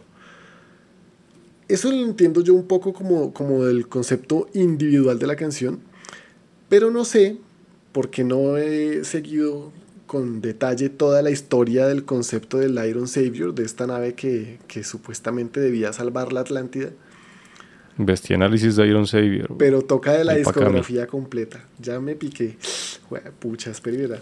No, les voy a contar rápidamente lo que alcancé a investigar sobre, sobre la historia. En, eh, en un... Y- Y Pre- prepárense con él rápidamente, acuérdense. en una o sea, en, en la antigüedad, muy antigüedad, que ya no se recuerda sobre el planeta, existían dos civilizaciones, una era la Alianza y la otra era la, la Atlántida, que estaban en guerra y la Atlántida creó esta nave espacial con una inteligencia artificial preparada para de- derrotar a la Alianza, pero la Alianza logró corromper esta inteligencia artificial y la nave Iron Savior destruyó la base lunar de la Atlántida. Entonces los pocos que quedaron en la Tierra lograron salvar a la nave y la mandaron al espacio a viajar supuestamente por 350 años para que regresara a la Tierra. Y cuando ya no, cuando ya hubiera terminado la guerra, según ellos a favor de los atlantes, cosa que no pasó porque la ventaja ya, ya la tenía la alianza, igual se fue la nave y la guerra terminó, fue en una guerra nuclear, el mundo prácticamente desapareció y la evolución tuvo que mm, rehacer su trabajo hasta el mundo de hoy. Solo que además la nave no volvió a los 350 años, sino a los 350 mil. encontró la Tierra eh, y ya no encontró a los Atlantes, entonces siguió su, su, precepto básico de proteger a la Atlántida, acabar con la alianza y asumió que los que estábamos aquí éramos la alianza, entonces el Iron Savior empezó a acabar con toda la Tierra. Y ahí, pues así va la historia de, de Iron Savior a partir de ahí.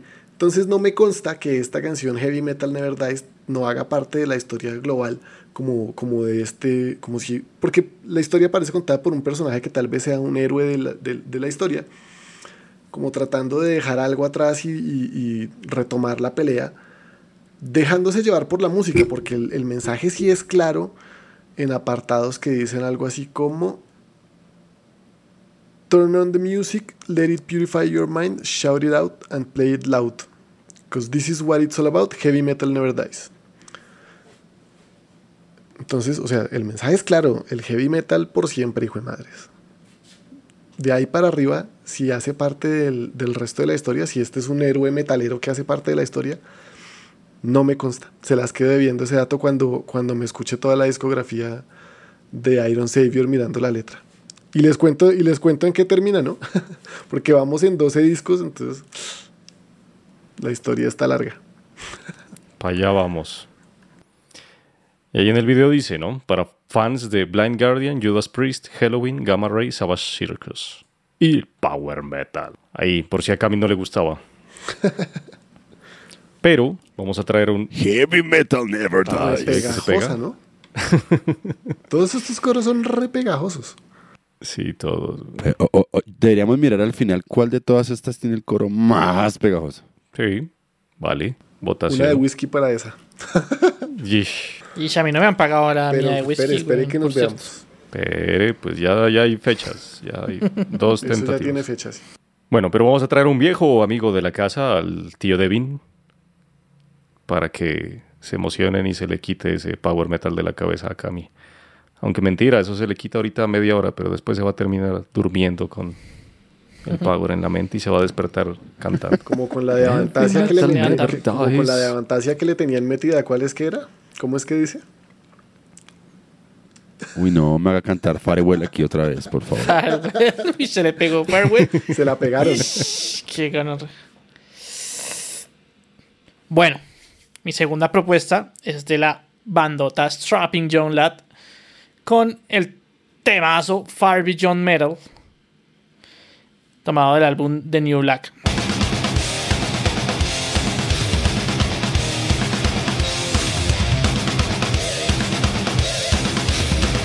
Pues Strapping You Lad es la banda de metal extremo del señor Devin Townsend, a quien pues hemos olvidado un poco en este podcast porque antes lo mencionábamos hasta en la sopa, ¿no?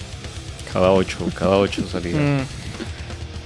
Él de hecho, él fue el que inició los los vacíos legales. Los vacíos legales. los vacíos legales. Este sí, sí, sí.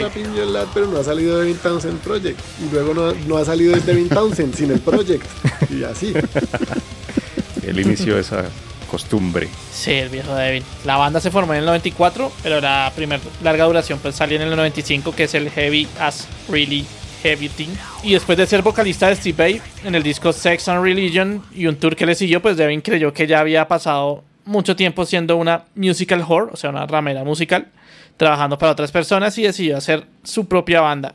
Pues después de haber mandado unos demos a varias disqueras que lo rechazaron por no ser música comercial o por parecer puro ruido, entre ellas Roadrunner y Relativity Records, Finalmente, Century Media lo contactó interesado pues, en que Devin hiciera algunos álbumes extremos con ellos. Y desde el principio, Strapping Your Lad ha sido pues, una amalgama de géneros como el trash, el death metal, el industrial, con fragmentos de lo que se le dé la gana meter a Devin, porque este señor está bien fucking crazy. Y en este, pues, en el primer disco, Devin tocó todos los instrumentos y en vez de batería puso una drum machine, una caja de ritmos. Pero para el segundo disco ya con severos músicos de la talla de Jim Hogland, de Dark Angel y Dead, Byron Stroud, ex bajista de Fear Factory, y Jet Simon, que era, guitarrista de la banda Scar de Martyr.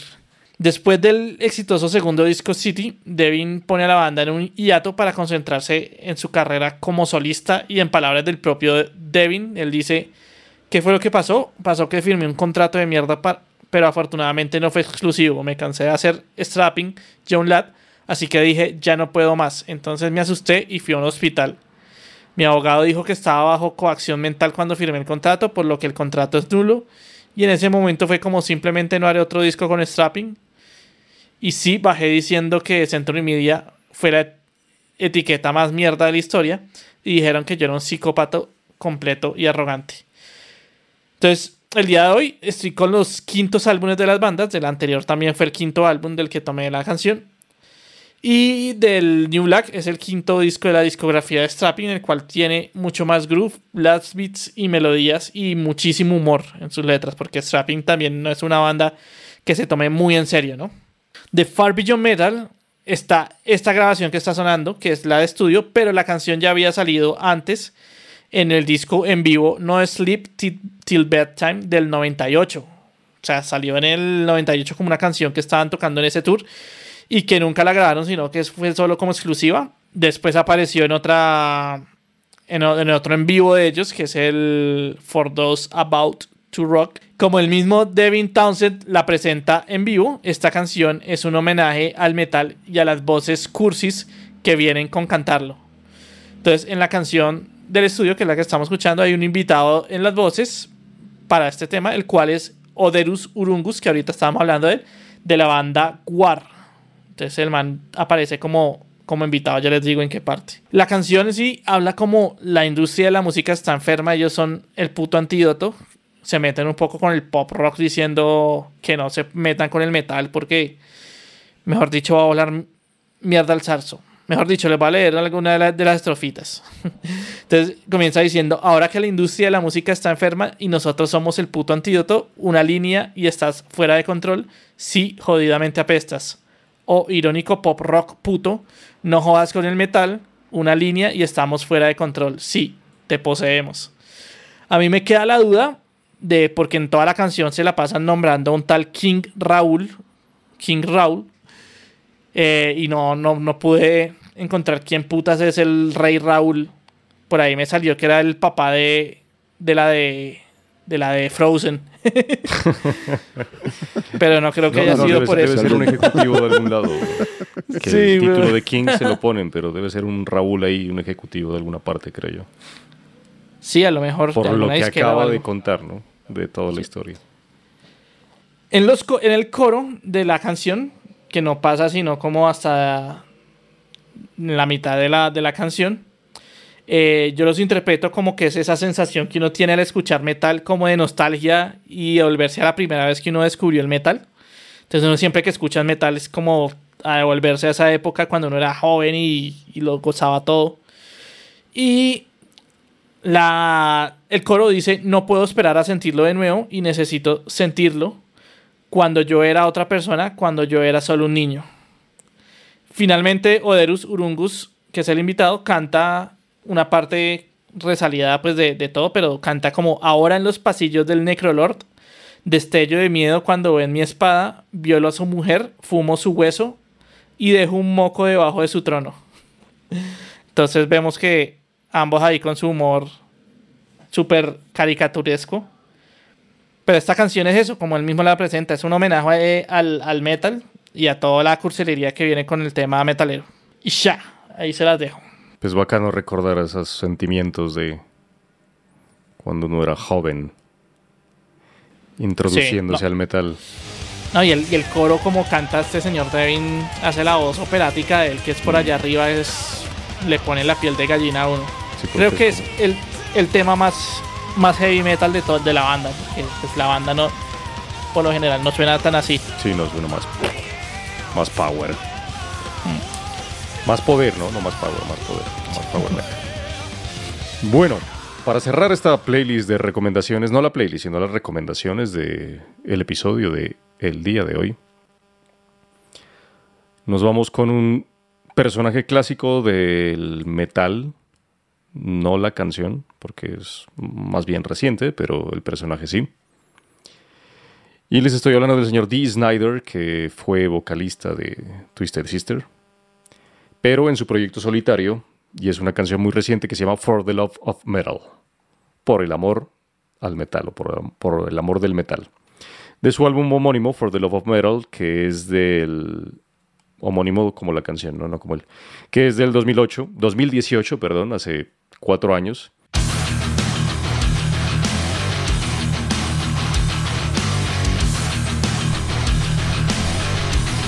Salió bajo Napalm Records, donde el productor fue el señor Jamie Jasta, que es el vocalista de Hatebreed, y que fue un que es productor ya de mucho tiempo, que se lo conoce como tras bambalinas más que más que por Hatebreed, pero pues fue esta unión de Dee Snyder con con la música un poco más moderna, o sea, con el metal moderno y no tanto como el heavy metal o el power o el glam de, de esos ochentas, ¿no? Que, con el que él estaba relacionado. Como proyecto individual de Snyder, pues empezó, pues, sacó sus primeros discos por allá en el 97, un álbum en vivo y su primer disco como tal salió en el 2000, entonces más o menos desde el 97, porque él se unió a Twisted Sister en el 76 y en el 80, bueno, tuvo, ahí empezó a escribir canciones y a cantar, porque él no es miembro fundador de Twisted Sister, él se unió después. Y en el 84 sacaron el álbum eh, Stay Hungry, pero ese álbum nunca, nunca tuvo comparación, mejor dicho. Ese fue su punto más alto de la banda de Twisted Sister. Y el siguiente álbum que fue Love is for Shockers del 87 nunca llegó a por ninguna parte al mismo éxito del anterior y después de eso ya se, se, abrieron. Twisted Sister se abrió prácticamente en el 87 porque de ahí siguieron un poco de reuniones y sacaron álbumes en vivo y compilados y etcétera, pero un álbum como tal nuevo no volvieron a sacar y ya no sacaron porque de hecho ya no ya no están se retiraron de los escenarios incluso más ahora que que ya no está el baterista el, el de siempre pues AJ pero yo alcancé, yo alcancé a ver la última gira de, de estos manes en Barcelona. Sí. Era la despedida ahí, donde cantó huevos con aceite. Eso fue así en toda la gira. En Chile también cantó, ¿no? Hay un video sobre eso. El famoso es el de Chile. ese. Huevos con aceite. Bueno, para el que no sepa de qué estamos hablando, es de We're Not Gonna Take It, ¿no? Solo que el man cantaba así originalmente. Uy, pero ¿será que hay alguien que no se la sabe? Está sí complicado, pero uno nunca sabe. Sí, yo sí creo. Gente, más bien. De todo hay en la viña del Gente joven, sobre todo. Nosotros, como ya somos cuchos, pero pues. Usted. Hay gente que, fijo, ni ha escuchado Twisted Sister. Pero bueno, entonces. Acuérdense, si no conocen mucho de Twisted Sister, por ahí hay un documental en Netflix que se llama Twisted Fucking Sister. Píllenselo. Áspero. Además que el señor es todo un paladín del metal, ¿no? Defendiendo el, metal. defensor de la, del, del free speech.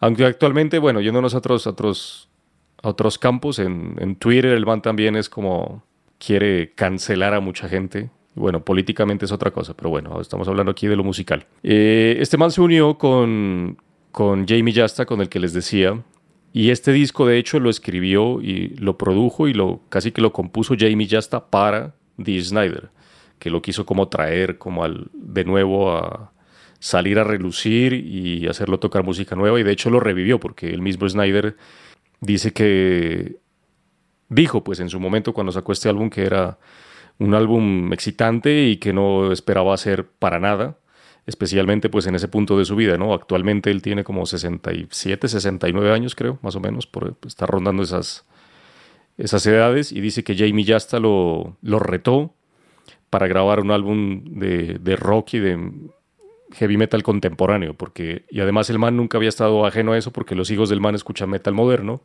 así pues que el man tenía cierta relación, pero pero pero nada, Jamie Jasta lo retó y lo escribió y al final sacó un álbum que tiene como 14 canciones, creo. Y esta es la que cierra el disco, que es la homónima del disco. Y dice que con este disco fue o sea, le gustó tanto y- y- y le volvió como la vida y la pasión por la música porque el man en sus conciertos en solitario siempre cantaba canciones de Twisted Sister. Y las canciones propias que el man cantaba, como que la gente, el man dice, el- ese es el tiempo que la gente aprovechaba para ir al baño o para irse por ahí atrás o lo que sea, para hacer un break. Y siempre cantaba la mayoría del repertorio canciones de Twisted Sister. Pero que después de este disco, la gente ya le coreaba estas canciones y le pedía estas canciones. y, y se quedaban a escuchar la música de él. O sea, si bien tocaba cuatro o cinco temas de Twisted Sister, todos los demás del repertorio de todo el set en vivo eran propios de él, de este disco. Entonces, por eso este disco lo, lo guardaba tan en su corazón. Además que tiene, eh, como se dice, colaboraciones eh, de gente como Howard Jones, que es un ex de Killswitch Engage, Mark Morton, guitarrista de la of God, Alisa White Glues, vocalista de Arch Enemy, Joel Grind y Nick Belmore de Toxic Holocaust y Charlie Belmore de Kingdom of Sorrow, que de hecho Charlie Belmore fue, eh, bueno, actualmente la banda, la banda Dee Snyder como tal, no se ha, no se ha disuelto, en teoría siguen activos, pero hace un, esta semana o la semana anterior el man escribió que, que ya tal vez no vaya a tocar más en vivo, porque se va a dedicar es a producir, a, escribir y sobre todo a dirigir y a producir eh, películas. El man quiere escribir, tiene unos guiones por ahí, quiere hacer películas.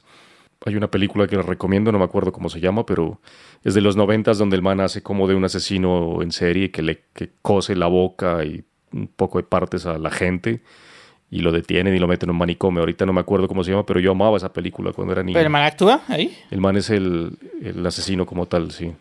Ve, ¿cómo, cómo se llama, güey? No sé, ahorita busquen, o busquen ahí, por ahí en IMDB, en Intermovie Database, la filmografía de Dee Snyder de pronto, y es de, y es de un man que era asesino en serie, y, y de hecho cuando el chat por internet estaba eh, surgiendo y poniéndose de moda, así es que contactaba a sus víctimas. Yo me acuerdo el resto de esa película.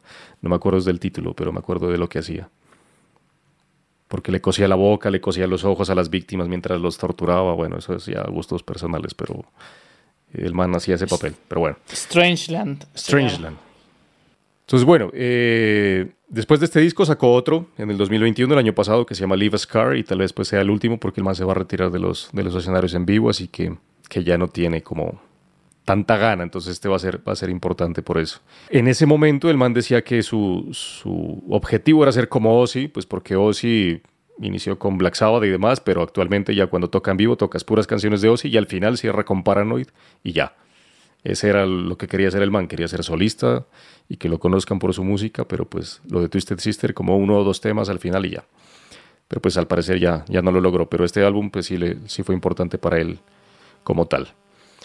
Sobre la canción, pues más que hablar de, alguna del género y que el metal es lo mejor, hace referencias, lo que hacen varias canciones de, varios artistas de metal, y es hacer referencias dentro de la letra a nombres de canciones o de álbumes de otras bandas. Y eso me parece bien bacano. Entonces empieza diciendo, y se los voy a leer en inglés, pues porque las letras, los nombres de las canciones se entienden así, ¿no? Y dice, I once was Under the Blade. Under the Blade es una canción de, bueno, me acuerdo como de Dio o de Twisted Sister igual. I was last in the line. I was the victim of changes, que es otra. You Can't Stop Rock and Roll, que es una canción de, de Twisted Sister. It is my life, this is my painkiller. Painkiller claramente de Motorhead. I do it for the love. Yo lo hago por el amor, por el amor al metal. Yo libero toda mi ira. Pues ahí no dice. I set my soul ablaze. Soul ablaze otra canción. Más adelante dice I Run Through the Hills, haciendo referencia a Maiden, and Over the Mountain for Victory. Es una canción por ahí de también como de Ozzy, Ozzy creo que es esa. I've Been South of Heaven, Slayer. I Don't Wanna Burn in Hell, también por ahí. I Live to Tell I Was Born to Raise Hell, Raise Hell. Eh, Painkillers de Judas, sí, claro, gracias. Eh, entonces empieza a meter nombres de canciones por ahí y es como un homenaje a, a la historia del metal, llamémoslo así. Burning Hell es de Twisted Sister, Manuel. Burning Hell es de Twisted, Twisted Sister. You wanna burn in hell, sí, eso. Entonces, es, es, bacano por eso, por el amor al metal que se llama la canción For the Love of Metal y pues empieza a nombrar canciones de los que vinieron antes, no vinieron antes que él, probablemente él estuvo antes que muchos de ellos, pero en este punto de su carrera sí fueron antes y a los que han sentado las bases del metal, y así hay varios, por eso de una vez se los nombro, les dejo un bonus para que les duela a todos al final, que es de Sabaton, porque Sabaton aplica en todos los episodios, por lo menos en los que yo hago, eh, que se llama Metal Machine. Y esa canción sí está completamente compuesta a partir de nombres de álbumes y canciones de, de otros artistas. En cada letra, en cada en cada línea de, de la letra de la canción menciona una, una canción hace referencia. Entonces esa sí está bien, bien hecha por eso. Es bien bacana esa canción, de las que más me gustan de Sabaton. Y no tiene nada que ver con guerra, porque esto fue de su primer disco antes de que se dedicaran solamente a hablar de la historia de las guerras en el planeta. Entonces ahí les dejo, vamos a, cerramos esta, estas recomendaciones con una canción por el amor al metal de Dee Snyder. Excelente. Bella canción. Y este man Dee Snyder participó hace poco en un disco de Areón, ¿no? Por aquí salió. También. Es que el cuchito, En el último, el cuchito es toda una celebridad. En el Sí, sí. último, en Transitus. Y es y a mí me parece interesante esos, esos trabajos en solista. O sea, el man todavía tener la vitalidad eh, en la voz para en cantar. la sea, me voz y en la que puesta en escena, porque el man se mueve, salta, todavía corre, ya está cerca de los 70. güey. O sea, el, el man entiende lo que es un frontman realmente en, en escena. Es bien, bien interesante. Ah, Yo que, no, yo que no soy tan dado al género, pero cuando he escuchado los lanzamientos me han gustado, me pareció bien interesantes. Y sobre todo después de mi admiración re- relativamente nueva hacia Twisted Sister, bien interesante. Que Sí, empezás a es mirarlo después de verse el, el- El documental. el documental. ¿o No, poco antes, poco antes, unos meses antes, por ahí dije, yo nunca le he puesto cuidado bien a esta banda y encontré una canción que me llamó la atención. Y luego fue que encontré casualmente el, el documental en, en Netflix y me puse a mirarlo y, o sea, los manes son, realmente han, sido subvalorados frente a lo que los manes le, aportaron al- a lo que sería el glam rock de los, de los ochentas y en sí al, rock en general. Entonces, he encontrado cositas bien interesantes. Y pues como venía viendo los lanzamientos de Snyder que me parecían interesantes, ahí se, se avivó mi interés hacia, hacia Twisted Sister. Pero esta canción es- no es tan, tan, tan cliché, tan cheesy, tanto es, tiene su garrita, por eso me, me gusta en el ritmo, ¿no? En la música. Sí, no, yo incluso yo, yo escuchaba cositas muy a, a lo muy gruberas, o sea, muy Lamb of God por ahí. Sí, por eso, O sea, porque es como moderna y trataron de hacer algo como más bien eso, entonces bien bacano por eso. Y la voz del man, pues no es tan, tan chillona. Hay un par de datos eh, curiosos. Es una es, si ustedes ven las imágenes, salen como pirámides mayas. Y es porque este man vive en Belice con la familia. Entonces no, vi- no ¿Sí? vive en Estados Unidos ni nada. Entonces Belice es frontera con Guatemala, que es donde están todas las ruinas mayas sobre todo. Entonces en Belice hay parte de eso. Entonces el- el man no salió de su país como para, o sea, de su país de residencia, como para, para grabar eso. Entonces, por eso es que salen ese poco de, de imágenes. Pero eso es, eso es Teotihuacán. Aunque salen imágenes de México, pues que le queda al lado, eh, el man vive en Belice. Entonces, incluso durante la pandemia se quedó allá y relajado. Yo de Belice solo sé, solo conozco el pedazo de mar ese que es como todo un círculo ahí oscuro. El Triángulo de las Bermudas. No, no, no. Creo que es más hacia las Bahamas. Sí, ese es de las Bahamas. Bahamas, Florida y por allá la mitad del Atlántico. Y eh, el otro es que la canción The Magic of Christmas, God Bless Us Everyone, así se llama la canción, que la popularizó Celine Dion en el 98 en un álbum de Navidad, en el álbum de Navidad más famoso y más con más ventas y el más exitoso de toda la historia. Esa canción la escribió y la compuso originalmente Dee Snyder. Y se la compuso como un regalo a la esposa porque la esposa le dijo que quería un regalo de Navidad, que le compusiera una canción de Navidad y el man se la compuso. Y se la compuso como cinco años antes, o sea, como en el 93, 94. Solo que después el, el manager o el... Sí, el manager como que lo llamó y le dijo que Celine Dion quiere cantar esa canción. Y el man nunca la publicó ni nada. Entonces el man dijo, listo, solo no le digan quién la escribió porque pues es como, no le digan que el diablo escribió esa canción tan linda. Entonces, y nada, la vieja la cantó, la metió en su álbum. De hecho, al principio se llamaba solo God Bless Us Everyone, pero pues el Indian le metió el título de The Magic of Christmas y se volvió una, un éxito completo. Y esa fue la primera canción, digamos que comercial que el man escribió, o sea, con fin comercial nada más, que fue para Navidad. Y en el 2020 ya lanzó su propia versión con Lizzie Hale de Hailstorm. Eh, ya para hacer su para hacer la propia, pero pues esa canción es más de Celine Dion que de él, pero bueno, él la escribió. Entonces él mantiene, él mantiene una historia de, de- detrás de la música importante, pues que es medio desconocida para el que no le sigue la carrera, pero pues como productor, como director, como en, en el cine también, pues ahí con esos medio cameos o, o papeles pequeños que hace y todo. Entonces, un par de datos curiosos. Cerrando estas propuestas de este episodio de Metal sobre Metal. De ahí en adelante, bonus. Los que ya hemos hablado, pues ahí está el de Darkness, Metalero. ¿Se cantó esa puso, canción que en vivo? puso la Cami? versión, puso la versión nueva, no la, la- la clásica. Sí, pero Cami me dijo eso, que ponga la nueva. Bueno, la nueva, la vieja, ahorita vemos cuál le dejamos. Después revisamos eso. ¿Sí se la cantó en vivo? Don Camilo. ¿Qué? ¿Yo? Sí. Yo sí, claro. Metalero. Yo, yo con Darkness tengo una, una anécdota, por decirlo así. Por allá como en el 99 o en el 2000, ellos hicieron, o sea, así lo llamaron, o sea, un evento en un bar, un bar ahí en la 40, ahí al frente donde, donde su merced vivía. Un bar que quedaba, la entradita era bajando, se me se llamaba el bar. Los manes siguieron, o sea, era, no era un toque, era un ensayo. Entonces los manes digamos que iban a, estaban montando unas canciones, y, y- pero querían como compartir con el público y obviamente iban a tocar las canciones clásicas.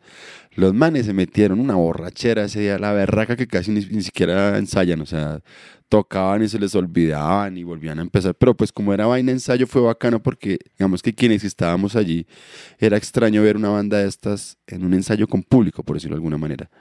Entonces fue bien particular esa vez verlos ahí a los manes todos vueltos nada, pero fue divertido, porque igual las manes se la tomaban suave, igual. la publicidad era un ensayo, solo que en el bar y todo el asunto. Entonces, chévere, pareció interesante y sí me la canté, me la cansé a cantar un, como unas dos o tres veces en vivo. O sea, estoy hablando de- para viejita, no digo recién salida, pero sí viejita. Me acuerdo mucho una vez que los vi en un evento, eso sería como en el 97 creo, que se llamaba Rap and Roll, que era aquí como los eventos que hacía la Secretaría de, de Cultura y Turismo en esa época. Ya Rock al Parque estaban dando y estaban tratando de buscar otros escenarios donde casualmente a lo que yo hablaba hace un rato, confluyeran rock y hip hop. Entonces se llamaba así Rap and Roll. Entonces eran eventos en los cuales tocaba una banda de rap y una banda de hip hop. Entonces, como para tratar de acercar a los dos públicos. No todas las presentaciones fueron exitosas. Creo que de pronto quizás por ciertos eh, inconvenientes con la seguridad entre los dos públicos no se volvió a hacer mucho el evento, pero fue interesante y allí fue una, también un concierto un poco más pequeño donde los pude ver un poco más cerca, ahí en esa, como en esa concha acústica que queda al lado del planetario. Ahí fue muy chévere ese, ese evento. Entonces, ahí lo recuerdo también a Darkness con esa canción metalera que sí se llena, llena de energía. De hecho, de hecho uno ve que casi todas las bandas que le hacen tributo a Darkness aquí en Colombia eligen ese metalero. Sí, Liturgia de, Manizales tiene también ese mismo cover. Misticia hace un pocos, pocos años hizo también esa canción. O sea, es como el, como el himno. Ahí está. Después, una de las bandas favoritas de Sebas. Bonus ahí de Massacration, que ya Massacration ha salido, entonces pues va de bonus. Ah, pero qué chimba, es que esa letra sí es lo mejor, marica. Habla sobre la- las reglas para ser metalero y que, que no se puede usar bermuda, que no, Sí. que no Es se puede bacana, ¿no? bailar. Y el coro es lo mejor, marica. Metal is the low, the low is the metal, metal the low is. Sí, You Cannot Wear. Bermuda. Hace una chimba así esa canción, sí, yo leí las letras. Bien bacana. Pero bueno, Massacration de Brasil con Metal is the Law. Y de ahí un bonus que solo está, es bonus porque solo está en YouTube, no está en streaming. Entonces ahí la mandó Don, don Daniel. ¿Quién es esa banda? ¿Quiénes son? ¿Qué, qué onda? ¿Qué es? No, Pegasus. Ush. Ah, Yo ah, mandé no, la de Pegasus, decir, es que- ush. Sí, Pegasus. La- me la encontré de arepa exclusivamente en YouTube, yo, porque yo no me acordaba de esa banda, no la tenía en el radar y como no está ni en, ni en Spotify ni en Deezer y ya no tengo nada en físico, pues se me había olvidado por completo. Los encontré, resulta que son australianos desde, desde el 93 y aunque tocaron alguna vez en Backen, no han salido mucho de Australia. Sin embargo, aquí me llegaban los discos y piratas de Pegasus. Yo tuve un disco de Pegasus de esos que vendían en las esquinas y tuve un cassette de esos que uno mismo le hacía el logo con con esferito. A, punta Sí, cero. Y estos manes solo sacaron cinco discos del 95 al 2011, pero todos son así de sobre metal. Particularmente Ah, bueno. El In Metal We Trust, que es el último.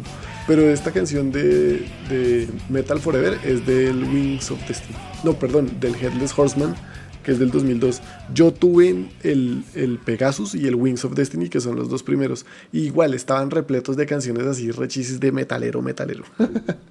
A mí me parece una chimbita este, este, este heavy de Pegasus. Manowar Pegasus episode, entonces. Esa portada de ese, del disco Wings of Destiny, weón, muy, muy chistosa, weón. Como Los manes disfraza- dibujados ahí con un pegaso de fondo, weón. Las portadas están una risa, Sí. weón. Unos dibujos todos cutres, weón. Sí, sí, sí, todos son unas ilustraciones ahí chistosiñas. De ahí un par de clasicotes, pues Anvil, Metal on Metal y Accept el Metal Heart. Entonces, Clasicazo, sí. clasicazos más los que vamos viendo, ¿no? Ya ahí está Manowar de Manowar. Que, que de Anvil también hay un documental, creo que en Netflix, Ese está sobre la, la- la triste historia de los manes, weón. Sí, ellos eran grandes, grandes de los grandes. No, que tuvieron como la oportunidad de ser grandes, pero por al- algo pasó y, y no quedaron en el olvido. Y ahorita, como que van de gira, nos muestran que ahorita, como que los manes volvieron a tomar y ir a, a los conciertos. No va nadie, marica, como que nadie los conoce a dónde van, weón. Aunque ese ahorita es como de hace 10 años ese documental, ¿no? Sí, sí, sí, este, ese rato. Y ahorita, No, pero los manes ya son las o sea, ya se volvió una banda de culto, ahora sí les va bien. O sea, Ahora Sí, después de eso, después después, de de, eso, tantos sí. años, pero los manes sí muestran y, y muestran a los manes como tristes, como decepcionados. Como marica, pero ¿por qué? porque esa de, de, de Metal on Metal es de las que más aparece cuando busca uno sobre este tema. Esa sí sale en todo lado. Y una que se llama The Book of Heavy Metal. Que ya no me acuerdo de quién es. Metal Heart de, de Accept y Metal Machine de Sabaton, claramente. Y hasta ahí las recomendaciones. El metal, metal está más vivo. ¿Algún día morirá el metal? Pues eh, yo creo que eventualmente, pero El metal no ha muerto. queda mucho tiempo de vida todavía. No, no mientras yo iba.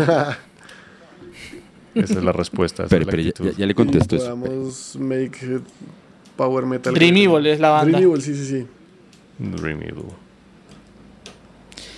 Sí, no, ojalá nunca muera, weón. El metal no ha muerto, tan solo agoniza. Ah, del, ¿Quién? ¿Cher? Del disco de Agony, sí. Excelente, sí. Sí, no, yo creo que no. ¿Algún género musical ya no existe? Sí, De los que ha existido sí. El disco. y ya no se hace. El Foxtrot, por ejemplo, tampoco. Pero yo creo que el, Lo el que pasa es foxtrot que sí- sí- sí depende se mete por ahí, de- pero depende del concepto de se hace o no se hace. Yo digo que todos los géneros siguen, siguen perviviendo. Lo que sucede es que empiezan a mutar en otras cosas, pero allí se mantienen. Porque uno mira, por ejemplo, buena parte de la música electrónica, ahorita no me acuerdo el, el nombre del el género. and Bueno, el subgénero. Fueron unos que aparecieron, pegaron re duro y desaparecieron Mm, igual de rápido. Sí. El dubstep ya Pero no se hace. Pero si ustedes lo miran, dejó sus legados por ahí en otras cosas y, y si sigue haciendo esa música. Yo, yo pienso que es muy difícil que un género realmente desaparezca, porque termina permeando a otros artistas. eh, ocurren estos ciclos extraños en que alguien resulta que redescubre, entre comillas, esos géneros y vuelve y los trae a y de la nostalgia. y ¿no? vuelven y se pegan. Actualmente Uno hay bandas que están tocando nu metal de nuevo. Es nu, nu Por metal. ejemplo. No, no. O, o el caso el caso setentero que hablábamos aquí alguna vez echándole la- eh, palo a, Zeppelin y es ellos no- lo que hicieron fue lo que hicieron no fue tomar un montón de canciones de blues por ahí viejas incluso los Stones y otras volvieron a poner el blues en, en boga y ahorita uno vuelve y mira el disco y está presente por ejemplo en esas nuevas líneas funqueras del asunto o uno piensa por ejemplo que, que ciertos estilos del metal los más viejos desaparecen y lo que hacen es que terminan mutando y otra vez cobrando una nueva vigencia. O sea, yo no, no, no, no, no me atrevería a decir que re- realmente desaparezcan.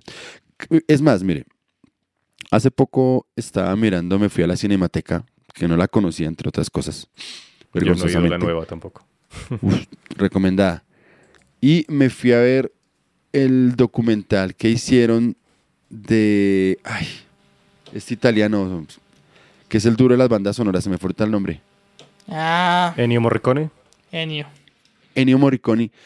Que, aparte de que qué documental tan bien logrado, lo que muestra es en real- realmente como el man lo que hizo fue tomar, por decirlo de alguna manera, la música clásica y darle un nuevo ambiente a ese asunto para que terminara compaginando con las películas. Es decir, el man terminamos demostrando que esa vaina es una nueva forma de hacer esa música clásica y que al final terminan aceptándolo en- allá en la academia en, Italia, terminan aceptando que el man era realmente un genio para esa vaina. Entonces, a lo que hoy es como que los géneros se reinventan, mutan y, y- y perviven finalmente en, en la música.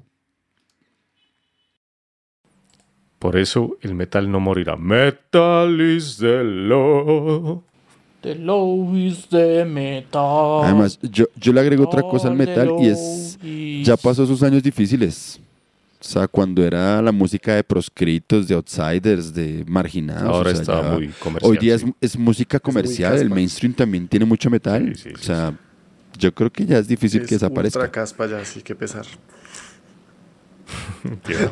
Todo true. Todo turbe. Pero siempre tendrá su componente eh, revoluto y contestatario y demás. No cierta parte se quedará con eso y ocultista y demás. Bueno, tiene muchas cosas. Por eso, 105 episodios y no se nos terminan las temáticas. Así que el metal, por lo menos en este podcast, no va a morir. Así que escúchenos la próxima semana donde quieran. Facebook, Facebook no. Escúchenos la próxima semana donde quieran. Spotify, Deezer, TuneIn, Apple Podcasts, Google Podcasts, Stitcher, Amazon Music. Busquen las playlists esta y otras. Apórtenos sus temas para meterlos a YouTube, Deezer o Spotify.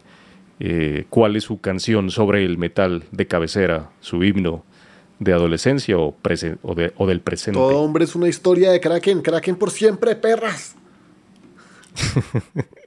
Ahí está, por ejemplo, una. Listo, búsquenos en las redes, eh, Facebook, Instagram y YouTube. Nos encuentran como a lo bestia podcast y únanse a nuestros patrones, a nuestros mecenas. Ya les di la solución para los que no tienen tarjeta de crédito. Entonces, nada, tienen Neki o abran Neki ahí con su número de celular, piden una tarjeta digital o física, lo que sea, Neki se las da, es una visa, la inscriben en PayPal y su cuenta de PayPal a Patreon y Team. Listo, nos aportan y mantienen este podcast para que el metal no muera. Con eso, nos vemos la próxima semana y nos escuchamos la próxima semana en un nuevo episodio de este podcast hecho a lo bestia. En el principio todo era oscuridad y de la nada un gran riff estruendoso y nació el metal.